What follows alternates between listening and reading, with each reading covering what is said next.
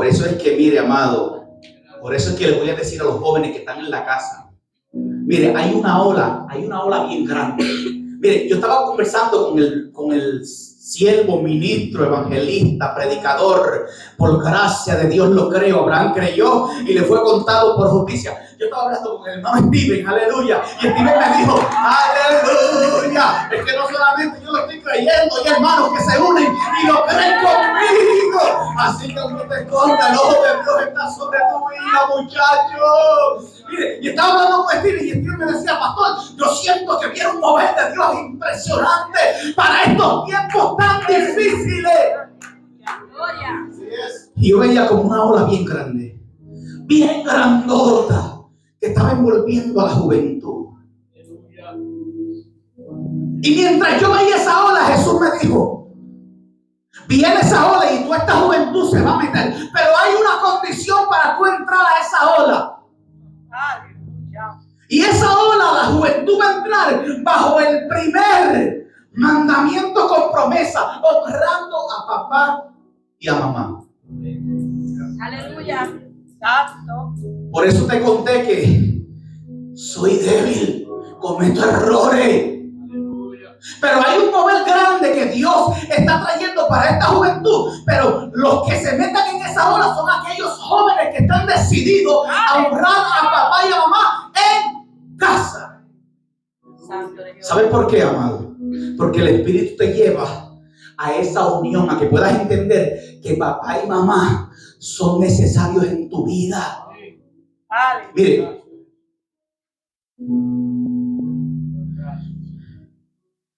por eso la juventud, prepárate para lo que viene de parte de Dios para tu vida.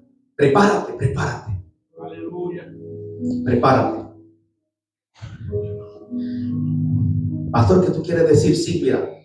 Usted va a entrar a esa ola bajo este principio, honrando a papá y a mamá. ¿Y cómo lo hago? Sencillo, sencillo. Vas a empezar a honrar a papá en casa. Te vas a levantar por la mañana y como tú quieres experimentar esa gloria de Dios que va a venir sobre la casa, sobre tu vida, te vas a levantar en la mañana y le vas a decir, mamá, ¿en qué te puedo ayudar? Aleluya. Mamá te dice, mira, hazme esto, fregate esto, fregate lo otro, recoge esto. Entonces, usted va y lo vas a hacer. ¿Por qué? Porque esa ola te va a envolver en un movimiento de Dios extraordinario. Gloria a Dios. Te vas a levantar por la mañana, papá, te puedo lavar el carro, te puedo limpiar el carro. Ay, santo, yo tengo los hijos míos aquí. Cáchala, papá, que Dios te está hablando. Aleluya. Papá, te puedo lavar el carro. Gloria a Dios. Y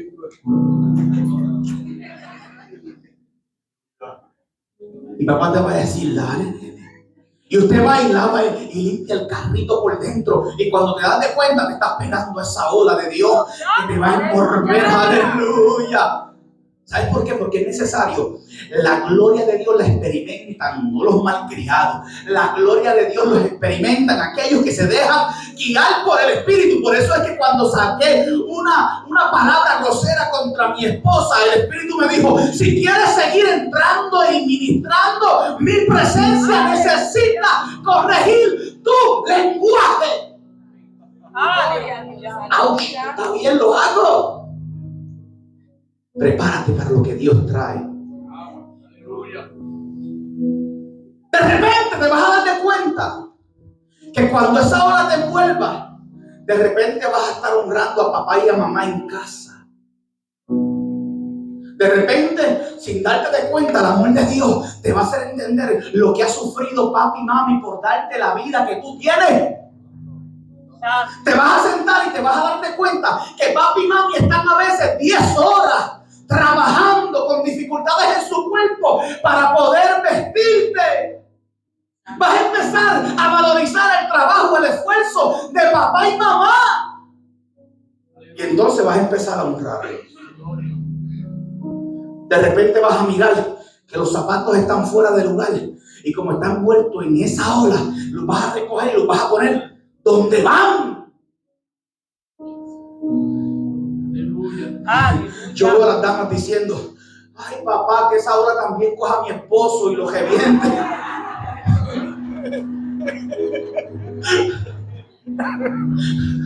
Ay, no solo los jóvenes, también envuelve a mi esposo, envuélvelo, envuélvelo. O a mi esposa, porque hay unos esposos que son bien piqui. Aleluya. Aleluya. Pero es, lo que Dios quiere. ¿Sabe por qué? Porque todo comienza en casa. Y cuando empezamos a trabajar en casa, las cosas se van manifestando en lo exterior. ¿Por qué? Porque corregimos lo interior. Cuando dicen amén. Dejamos el paréntesis. Llévese eso para su casa.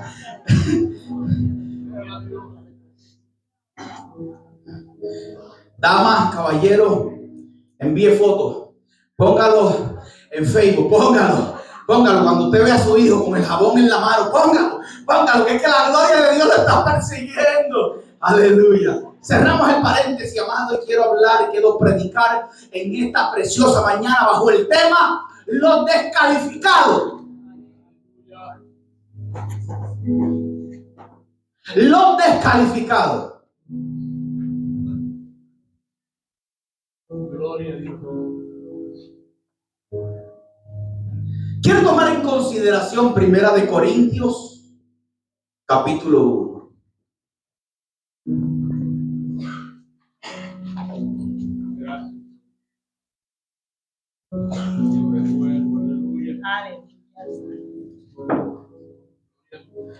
Primera de Corintios capítulo 1.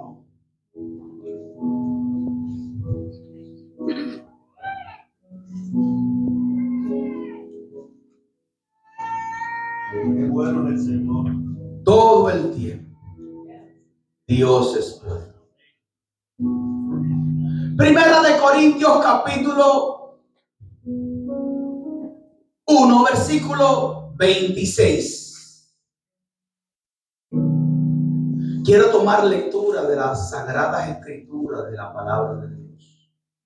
Pedirle a la escritura o a Dios que bendiga esta palabra es bendecida. Le pido que esta palabra nos bendiga al ser leída. Primera de Corintios, capítulo 1, versículo 26 en adelante.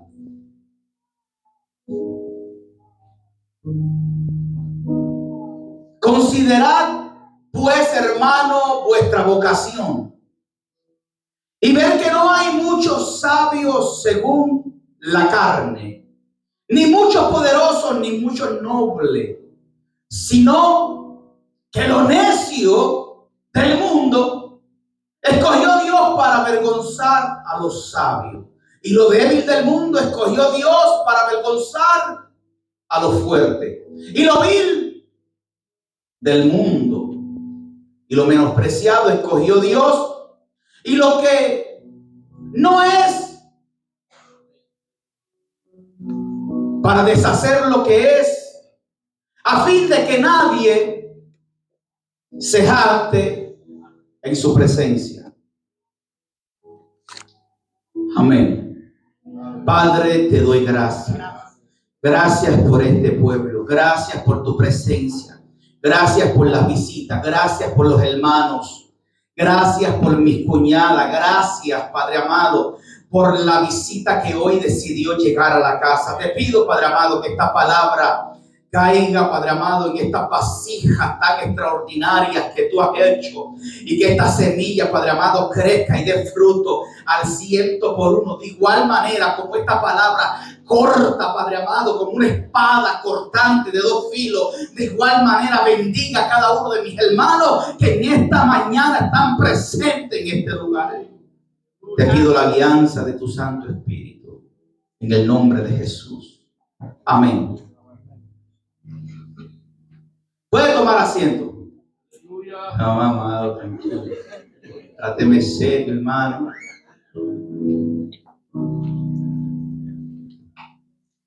Amado, haciendo un análisis, yo les voy a predicar hoy más suelto.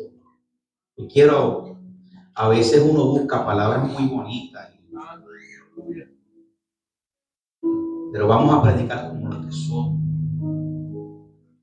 persona seria.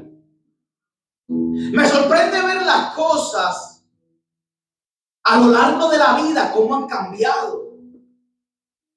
Ver los cambios en la trayectoria de mi vida. Desde mi niñez, mi juventud, mi etapa de adulto, ver cómo las cosas han cambiado. Y en este transcurso de la vida, he visto que de repente lo que un día tenía poco valor, de repente viene a tener mucho valor. Es sorprendente esto. Lo que un día era insignificante, de repente viene a ser la noticia en nuestros medios. De ver que las personas a los que no le tenían tanto interés, de repente le damos mucha importancia.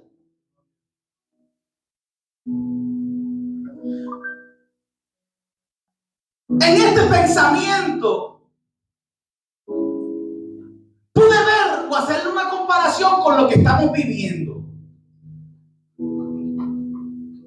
Mientras pensaba en esto, empecé a recordar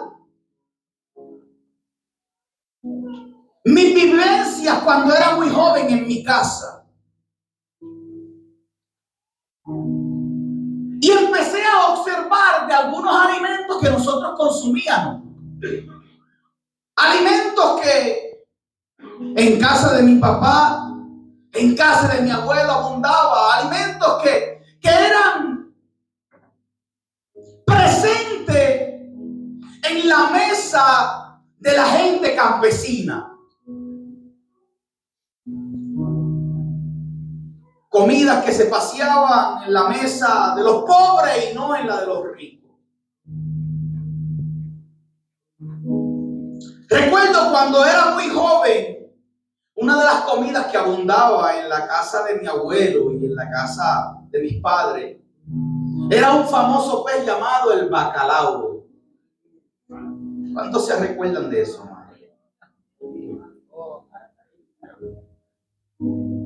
el bacalao, el pez bacalao. Aleluya. Gloria a Dios. ¿Se recuerda de eso? Abundaba en las mesas de los campesinos porque, porque era una comida muy barata. Era, para aquel tiempo parecía comida chatarra. Como era lo que en aquel tiempo se podía costear, la gente que no tenía mucho dinero costeaba esta clase de alimentos.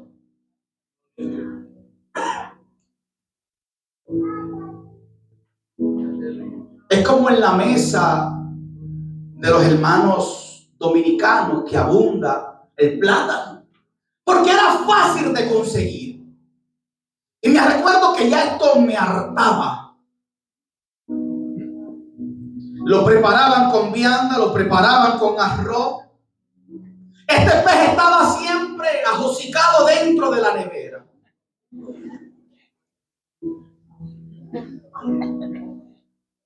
También me recuerdo una comida muy famosa que mamá solía preparar, una latita muy pequeña.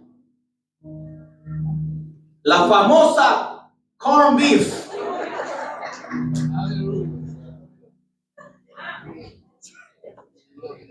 Se está trasladando, ¿verdad? Ese tiempo.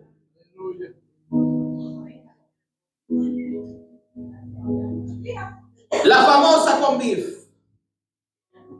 Esto y otros alimentos. Hoy, nuestra generación desconoce de esto. Hoy estos alimentos nuestra generación desconoce. Porque hoy lo que un día era muy barato, hoy es muy costoso. No abunda en la alacena porque antes no valía mucho y hoy vale demasiado.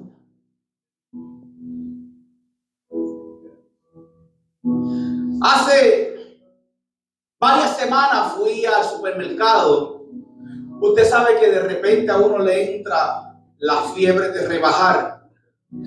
Y fui al supermercado a comprar una lechuga que pagaba 98 centavos y me dolía pagar 98 centavos porque lo que picaba era un pedazo y el otro se dañaba. Y cuando llegué al supermercado que me querían cobrar casi 4 dólares por una lechuga, yo dije, Señor, reprenda al diablo. No hago dieta nada.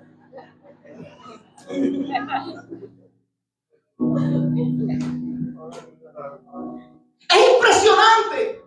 Es impresionante porque lo que, lo que un día, lo que un día no valía mucho, de repente la gente lo está buscando porque hoy vale más. No se puede entender esto. El famoso costo de los huevos de gallina. Es muy impresionante. Recuerdo que se regalaban Los vecinos decían, estoy harto de las gallinas, tantos huevos. Hoy en día corremos kilómetros largos buscando un mejor precio por una docena de huevos. Es increíble cómo los tiempos cambian.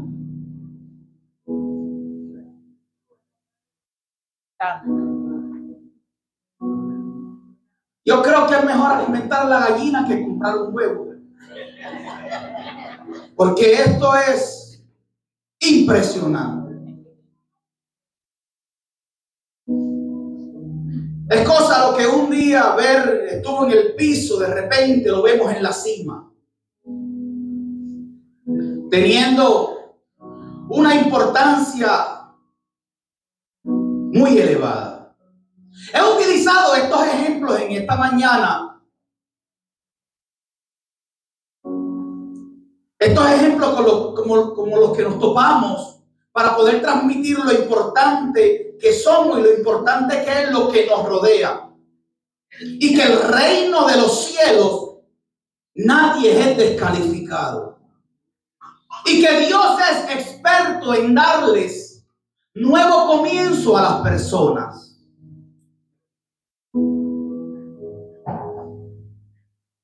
Quizás usted me va a preguntar, ¿Y qué tiene que ver lo que usted nos está hablando?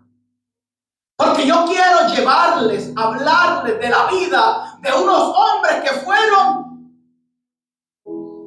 personas que un día no tenían ningún significante y que de repente a lo largo de la historia vemos que lo que un día no sirvió, Dios lo hizo brillar como un diamante. ¿Y qué tiene que ver, pastor? La convif, los huevos, la gallina, con estos doce apóstoles. Solamente usé este ejemplo para que usted pueda entender y no se descalifique que lo que un día usted piensa que es, mañana usted puede estar en otro lugar que usted no pensaba estar, porque Dios no descalifica, Dios califica.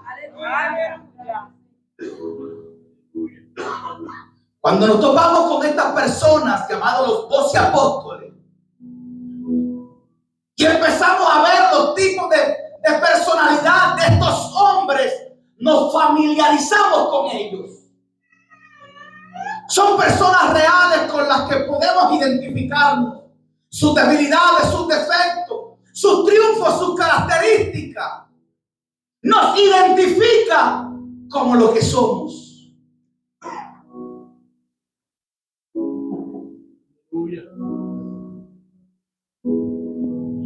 Ninguno de estos hombres era reconocido por su educación ni por su gran saber. No eran personas modelos a seguir ni teólogos. De hecho, vivían al margen del sistema religioso. No sobresalían por sus talentos naturales o habilidades o intelectos. Por el contrario, todos eran propensos a equivocarse, a fallar, a tener actitudes erróneas y en muchas ocasiones falta de fe. Y experimentar amargos fracasos. Para hablar un poquito de estas personas, nada más como observar el líder de este grupo llamado Pedro, el mayor de los ejemplos de su vida, una impulsividad, un temperamento incontrolable. Claramente este hombre como los otros, eran hombres descalificados para alguna labor importante. Descalificados. En cierta ocasión Jesús expresó algo acerca de estos hombres, que eran lentos para aprender y en cierta manera eran torpes espiritualmente. Para darle un poquito de biografía acerca de estos hombres llamados los doce apóstoles. Uno de ellos era un celote. ¿Qué es eso? Es decir, un hombre radical y violento. Recaudador de impuestos, prácticamente traidor de la nación judía. A lo menos cuatro o siete eran simples pescadores. Los otros pudieron haber sido artesanos o comerciantes. Así con todas estas sus fallas y sus debilidades, por su mal carácter Jesús los descalificó, aunque eran descalificados por la élite de aquel tiempo. Jesús los conocía, Jesús conocía sus fallas, él conocía antes de elegirlo quiénes eran estas personas. Es impresionante porque el mundo es muy distinto a lo que Jesús nos transmite. El mundo anda buscando estrellas, personas con habilidades, con talento. En los deportes solamente califican a aquellos que sobresalen a los demás. En la actuación solamente pueden entrar y ser nombrados y elogiados a aquellas personas que de por su naturaleza tienen algún talento o algún don. Cuando digo don, es acerca de alguna habilidad. El mundo busca a estas personas. Vemos las audiciones. Audiciones a ver quién hace las cosas mejor que el otro. Ahora la pregunta que yo le hago, ¿dónde quedan los descalificados?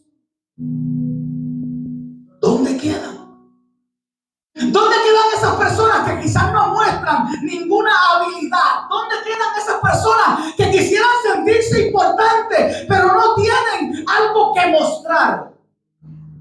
¿Dónde quedan esas personas? ¿Quedarán al olvido? busca gente inteligente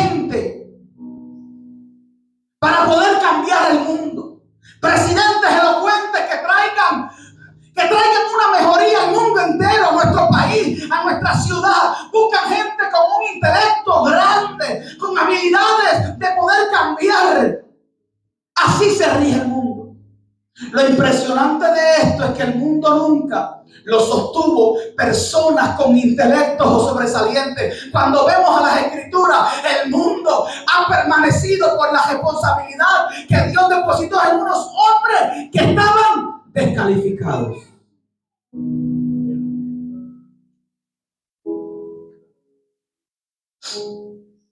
Están las personas que el mundo descalifica y las personas que se descalifican a sí mismas. Me descalifico por todo lo que he hecho mal. No sirvo porque veo en mí tantas debilidades. Y quizás tú llegaste en esta mañana pensando así, pero Dios en esta mañana te dice que Él no te descalificas.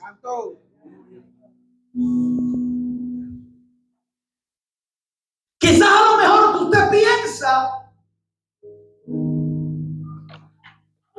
que solamente usted llama la atención dentro de sí mismo, pero lo que los rodea no tiene ningún interés en usted. Pero hay alguien que hizo lo que nos rodea, que hizo el universo y está interesado en usted y no lo descalifica.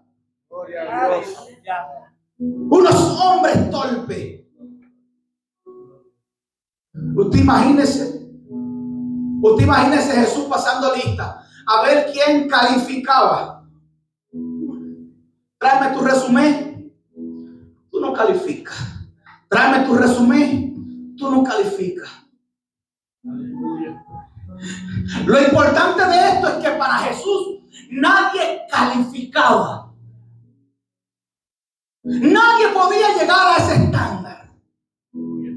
Mas Jesús sí le dio la oportunidad a los que pensaban que no descalificaban a ser importantes en el reino. Es impresionante esto. Que Jesús ponga la responsabilidad de una palabra, de un evangelio en manos de personas torpes. Eso no tiene sentido. No tiene sentido. Porque a Dios agradó que por medio de la locura de la predicación el mundo pudiera tener salvación. Y muchas veces nos descalificamos nosotros mismos que no podemos, que no, que no servimos. Pero el ojo de Dios te está mirando y te está diciendo, si pudieras mirarme a mí y no mirarte a ti, si pudieras mirarme a mí y no mirar lo que te rodea, ni tus errores, ni tus fracasos, pudieras entender que puedo hacer algo en tu vida. Mientras no miremos a Jesús, seguimos siendo torpes. Seguimos cometiendo errores. Pero cuando miramos a Jesús, Jesús va apretando nuestros tornillitos.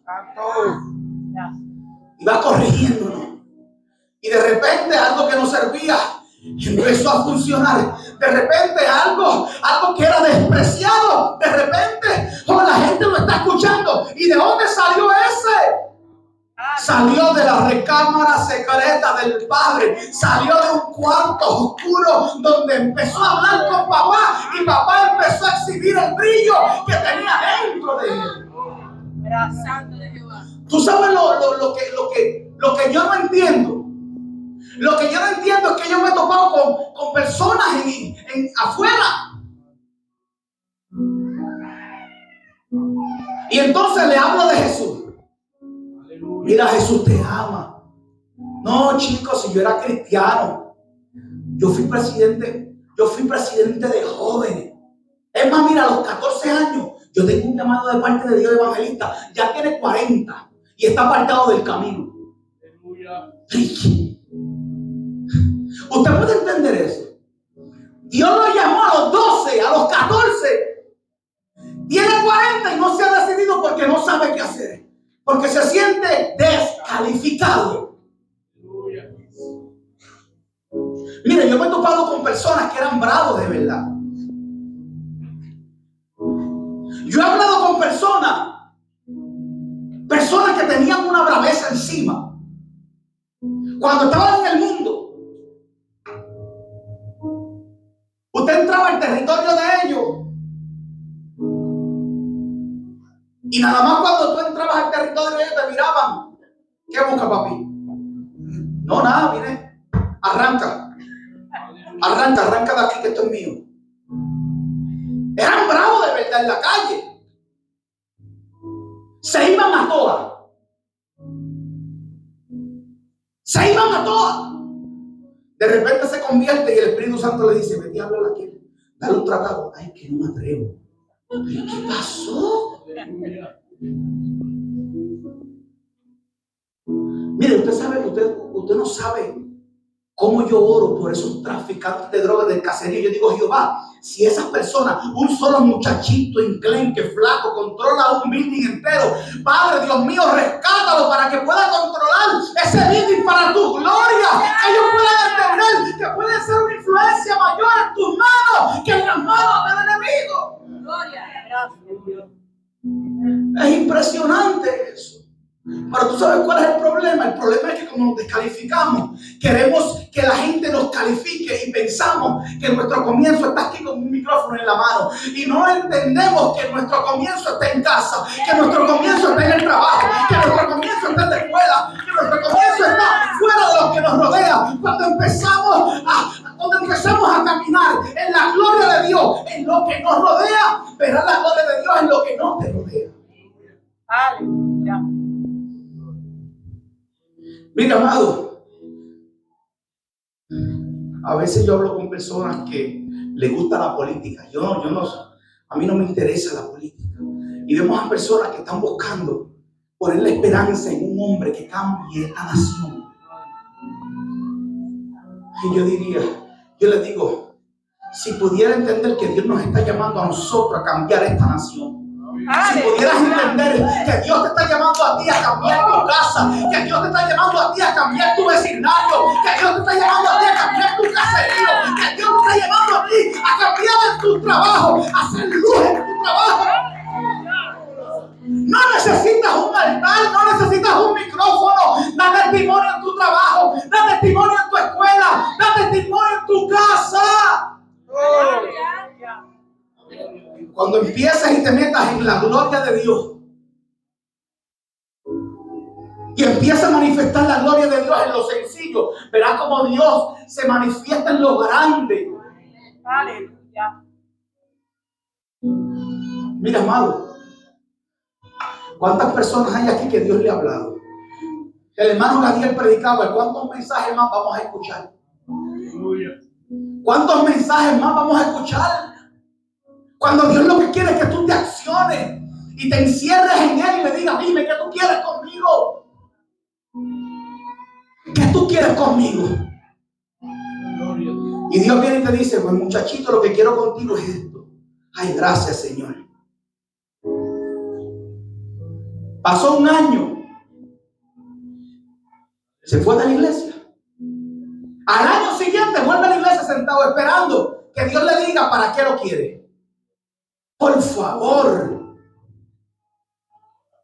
No, no, que yo quiero que el predicador me llame por mi nombre, por mi número seguro social. Mira, olvídese de eso, mi hermano. No, no, es que yo estoy esperando que Dios me toque, que Dios haga algo por mí. Lo que Dios iba a hacer por ti ya lo hizo. Aleluya. Gloria a Dios. Mira, amado. Yo tengo unos hermanos que no fueron fáciles. Mis hermanos por parte de padre, no, eso no fueron fáciles esa gente. No me quería mucho con ellos. Pero no eran fáciles esa gente, eran unos bandidos. Se metían, asaltaban a medio mundo. Cuando tenían la fuerza y la edad. Eran bravos esa gente. Hace poco, ya uno de mis hermanos tiene como 55 años. 55 años. Ahora mismo tiene en su cuerpo unas enfermedades como la diabetes, tantas enfermedades que no se puede valer por él mismo. Y los otros días estaba hablando con él. Y él tiene unos, tenía un rincón dentro de su corazón por otro hermano mío que le había hecho. Usted sabe que como usted, como usted está en el mundo, posesionado por el mismo diablo, Usted no cree ni en la familia. Y entre esos dos hermanos míos había un odio que no se podían ver. Y yo decía, Señor, que no se encuentren los dos. Y yo lo llamo y empiezo a hablar con él y él empieza a hablar y hablar y hablar y hablar. Yo le digo, muchachos, si tú supieras que Dios te está persiguiendo a ti, ya tú tienes cincuenta y pico de años. ¿Cuándo tú vas a entender no, pero es que me hubiese gustado tener esta mentalidad madura que tengo hoy cuando tenía 17 para no, no cometer los errores que cometí. Y yo le dije, lamentablemente no puedes tener 17, tienes 55, pero aún tu vida no se ha cambiado, tu vida no se ha acabado, todavía Dios no te ha descalificado, hay oportunidad para ti. Y él me dice, sí, yo estoy pidiendo a Dios que haga algo por mí. ¿Y que tú quieres, muchacho? Que Él baje otra vez y se crucifique por ti. Tú estás equivocado. Lo que Él iba a hacer por ti lo hizo. Y hoy te está dando la oportunidad de que le sirva y de que, y que, y que seas influencia a los demás de que Jesús cambia, de que Jesús te ama. Aleluya Dios. Le ministré la palabra del Señor allí. Después me dice, Sammy, tú tienes razón. Yo necesito a Jesús en mi vida. Eso es lo que necesitamos, a Jesús en nuestro corazón. Para que el mundo cambie, para que nuestros barrios cambien. Necesitamos allegarnos a, a Jesús.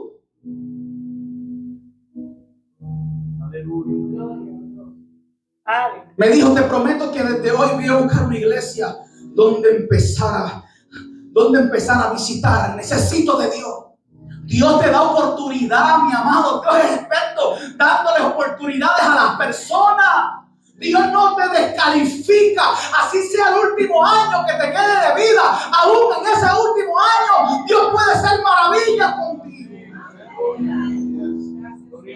Aún en situaciones difíciles, Dios sigue haciendo cosas contigo.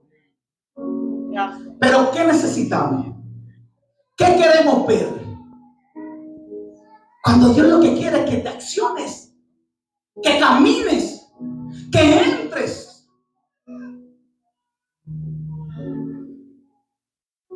Hay a veces que uno, Señor, ahí el Señor te dijo, mira muchachito, yo quiero hacer cosas contigo, te quiero levantar. Sí, Padre, gracias. Y Dios le dice lo mismo cinco, seis, siete veces. Y todavía le está esperando que Dios vuelva a decirle lo mismo. ¿Por qué? Si Dios lo que quiere es que hagamos paso, que entremos en esa atmósfera, somos los responsables de cambiar el mundo, amado. ¿Usted sabe por qué Pinky y Celebro nunca lograron cambiar el mundo? Usted no sabe por qué Pinky y Celebro nunca... Yo le digo a mi hermano Pipo, tú eres Pinky, yo sí celebro. Vamos a conquistar el mundo. ¿Usted sabe por qué nunca pudieron conquistar el mundo? Porque nunca lograron conquistarse ellos mismos primero. Aleluya. Querían conquistar a los demás y ellos todavía no se habían conquistado. Pero cuando tú te conquistas y cuando te enamoras de él, las cosas cambian. Aleluya. De repente estás en tu trabajo y quieres, amar, quieres, quieres abrazar a todo el mundo. ¿Ah? De repente entra a un sitio y yo quiero hablar de Jesús, yo quiero hablarle de Jesús a la gente, porque es la única respuesta para que el mundo cambie. Los descalificados. Mire, Mateo capítulo 8 habla acerca de una historia de un hombre descalificado. Un hombre que en aquella región no había quien lo aguantara. A este hombre lo que hacían era que lo ataban con cadena. Y este hombre rompía las cadenas. Nadie podía pasar por donde este hombre, porque este hombre era de una mala influencia a su generación. Era una mala influencia a su tierra. Era un hombre posesionado por una legión de demonios.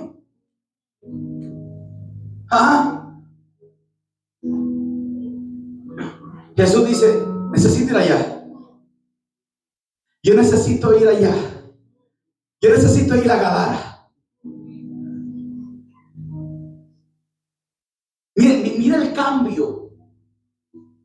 Mire la oportunidad. Este hombre no tenía oportunidad para nada en donde vivía. La gente lo había descalificado. Esto es un loco, esto es un psicópata. Este hombre no tiene remedio. Mas sin embargo, cuando Jesús llegó a aquel lugar, nada más puso el pie.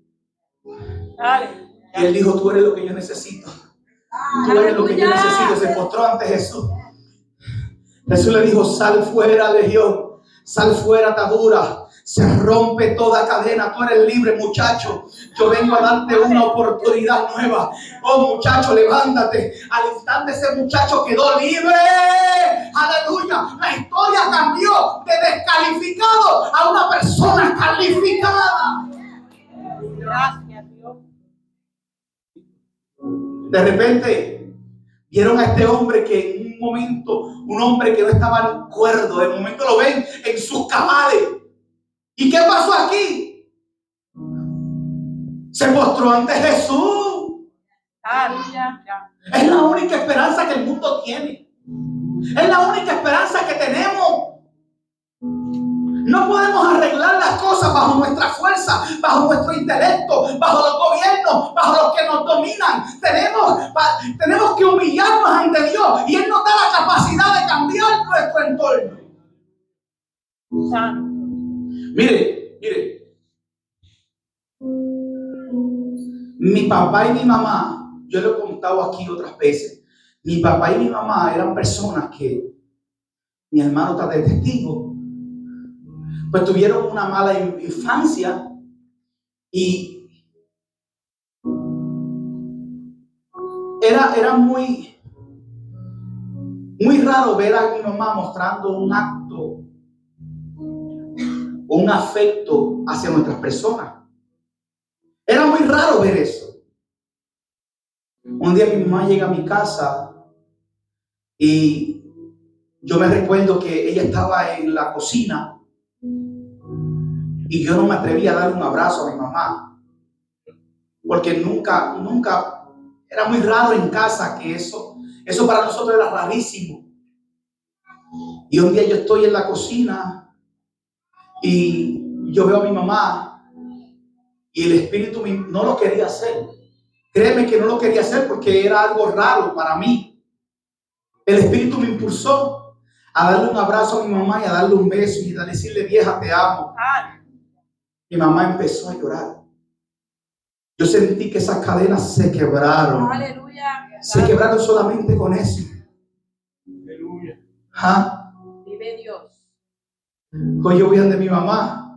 Mi mamá me dice, gordo, no la reprendo porque es mi mamá. Pero le doy un abrazo, le digo, mami, te amo, rompiendo cadenas de generaciones, de pensamiento, de heridas que tuvieron en su pasado. ¿Por qué? Porque yo soy el cambio de mi generación. Yo soy el cambio de mis hijos. Yo soy el cambio de mi casa. Yo soy el cambio de mi lugar. Mira, amado, si, si, si yo le mintiera a usted, yo tengo dos muchachitos. Mire, ese que está ahí, eso, eso es puro padre. Aquel que está allá, tengo dos jovencitos, veintitantos y veintitantos. Si yo le mintiera a usted, ellos me desmienten. Pero papá ha cambiado. No me, no me hagas quedar en vergüenza. Papá ha cambiado. ¿Por qué? Porque se aferró a Jesús. Mira, amado, si yo hubiese seguido con mi manera de pensar, esos muchachitos, ¿dónde estuvieran? ¿Ah? Porque en su principio fui duro con ellos. En su principio los maltraté. Y ver que el enemigo me testea, me llama, papi, ¿qué hace? Aquí trabajando, ¿comiste? No, no he comido, te voy a comprar comida para cuando llegues a casa no sé, pero yo sé que Él se va a meter en esa gloria. Él se va a meter en esa gloria. De repente recibo un mensaje del otro muchacho y me dice, nada, papi, estoy testeando para decirte que te amo y que eres el mejor papá que yo haya tenido. Y yo le digo, bueno, yo espero que yo haya sido el único. Espero que yo haya sido el único. Pero la realidad, amados, que, que lo que nosotros hacemos en nuestra casa son los cambios que traemos para nuestra generación. Usted sabe que usted y yo no vamos a durar mucho. Tarde que temprano, nuestro cuerpo empieza a deteriorarse, nos convertimos en ancianos y lo que se levanta es el delegado que usted deje en esa juventud que hay en casa. Gloria a Dios. Por eso es que yo los miro y yo le diga, tú calificas. Por eso es que yo los miro, no te menosprecies. De vez en cuando le mando un texto y le digo, estoy, estoy contento, papi está contento de ti. De vez en cuando le mando un texto, papito, te amo mucho, porque quiero traer el cambio a mi generación y a mi casa. ¿Por qué? Porque cuando yo no esté, ellos van a seguir con esto. Ellos van a seguir proclamando el Evangelio de Jesucristo, amado. ¿Por qué? Porque Dios no descalifica. Hemos cometido errores. ¿Usted sabe por qué tanto corre, el, ser humano corre buscando con qué saciar su vida? Porque no ha decidido tomar un paso de fe completo y decirle, Jesús, me entrego, no importando lo que la gente diga, yo me entrego a ti. Hoy yo me entrego en espíritu y en verdad. Haz conmigo, haz con este vaso lo que tú quieras. De repente tú vas a ver que Jesús empieza a hacer cosas contigo que ni tú imaginabas que Jesús las iba a hacer. De repente Jesús empieza a hacer cosas en tu vida, en tu casa, en tu matrimonio, en tu entorno, en tu escuela, en tu trabajo, que tú te sorprendes. ¿Por qué? Porque Dios no descalifica. Gracias.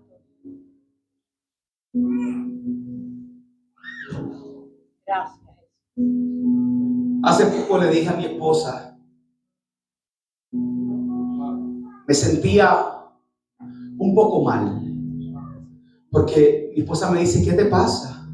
Y yo le digo, no sé, me siento, veo a la iglesia que está creciendo, veo a la iglesia que están llegando más visitas, más hermanos, y yo no me siento capacitado para manejar a toda esta multitud.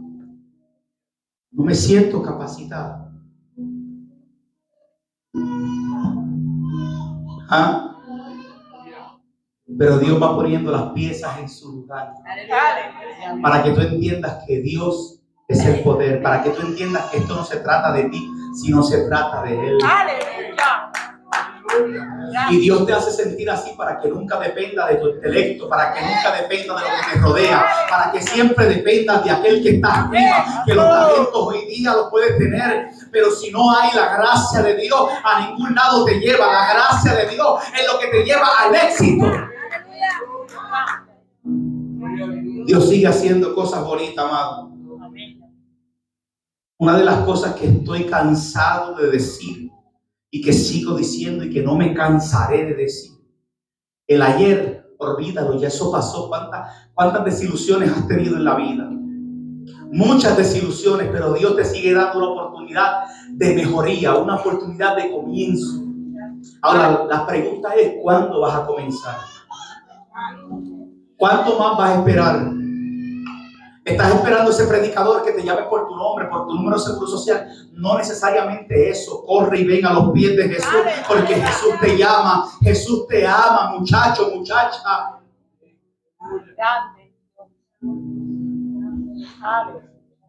Somos responsables de nuestro mundo. Somos responsables de nuestro mundo. Y Dios ha depositado en nosotros su preciosa presencia para hacer la diferencia. Ah. De Dios es el poder. Póngase sobre sus pies en esta mañana. Aleluya.